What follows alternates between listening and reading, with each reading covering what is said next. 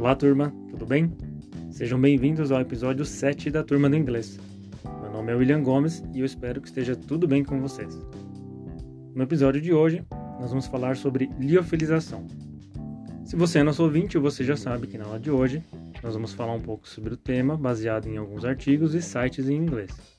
E dentro deles, estudar o vocabulário, praticar o listening e fazer alguns exercícios.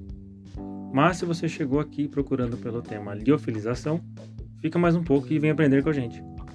E não se esqueça de se inscrever nesse canal para receber novos episódios. Então vamos começar?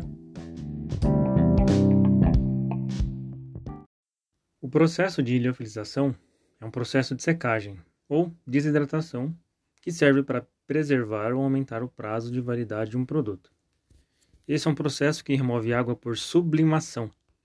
Sublimação é quando a água passa do estado sólido para o estado gasoso.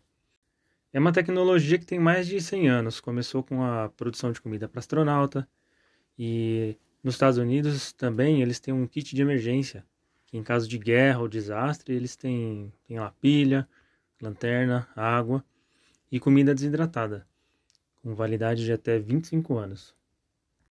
Na indústria farmacêutica temos o exemplo do Floratil, que é uma bactéria liofilizada e que após hidratada serve para recompor a flora intestinal, geralmente para bebês. Eu peguei um exemplo de processo de liofilização de soro hiperimune, ou também conhecido como soro antiveneno contra picada de cobra, por exemplo. Esse é um produto imunobiológico que precisa ser armazenado em uma temperatura de 2 a 8 graus Celsius.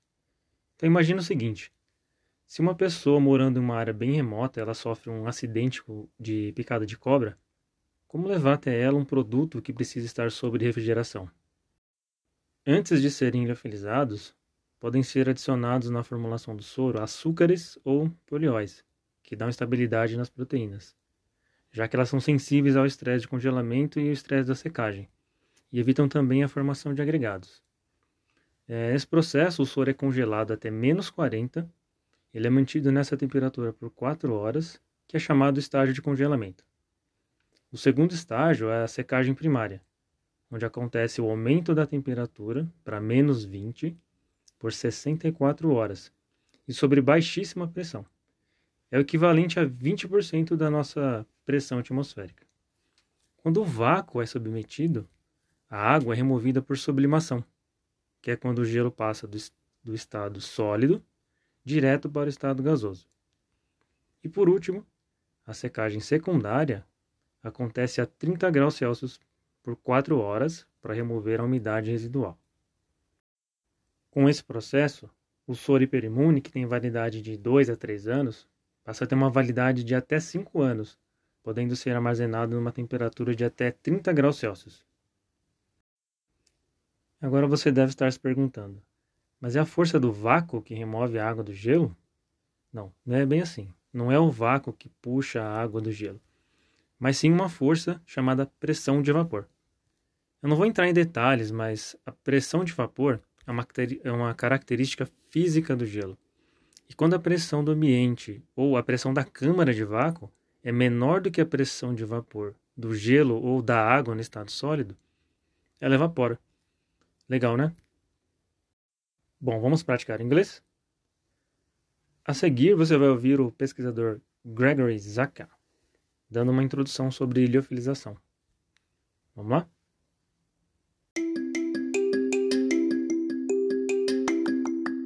So let's start by first understanding what the steps of lyophilization are and why we would do them. Basics for lyophilization is that we would need something lyophilized if we need to extend the shelf life. For example, if it's not stable in solution, Lyophilization allows us to remove ice or water from a product without destroying our, our volatile molecules. Or not necessarily volatile, but those that might be susceptible to high heat. So these products are placed in a lyophilizer, cooled and frozen, and then a vacuum is established to remove ice as sublimation. So those steps will include first filling vials with solution, and then taking those vials, placing them into a lyophilizer, and then cooling the vials down to, let's say, around minus 40 degrees C. That step is the freezing step. Cool the vials, allow them to uh, completely freeze at minus 40 let's say about two hours. And then we can now initiate a vacuum.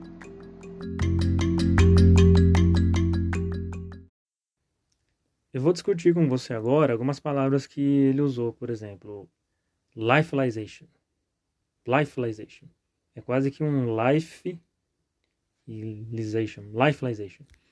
Você pode encontrar em alguns outros textos como sinônimo de liofilização a palavra freeze drying.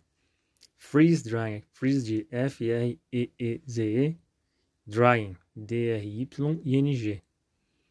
Que tem o mesmo significado que é liofilização. Outra palavra bem engraçada é o shelf life. Shelf life. Shelf life é validade. Você pode encontrar também como expiration date. Expiration date. Data de validade. O expiration é E-X-P-I-R-A T-I-O-N. É, stable. Stable é estável. Outra bem engraçada, bem comum, né? Vials. Vials. V-I-A-L-S. Significa frascos. Vacuum. Vacuum. Que é vácuo. Outra coisa que tem nos textos, que é um teste que é feito após a liofilização, é o residual moisture. Residual moisture. Escreve residual em português, né? R-E-S-I-D-U-A-L, moisture. M-O-I-S-T, M-O-I-S-T-U-R, que é a umidade residual.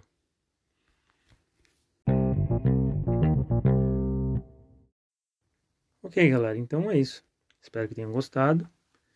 Que tal você ir lá agora no link de exercícios, na descrição desse episódio, e aprender mais um pouco sobre o que vimos hoje?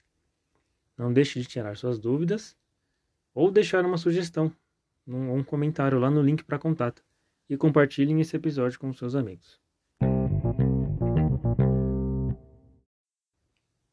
Mais uma vez, obrigado pela atenção e bye bye.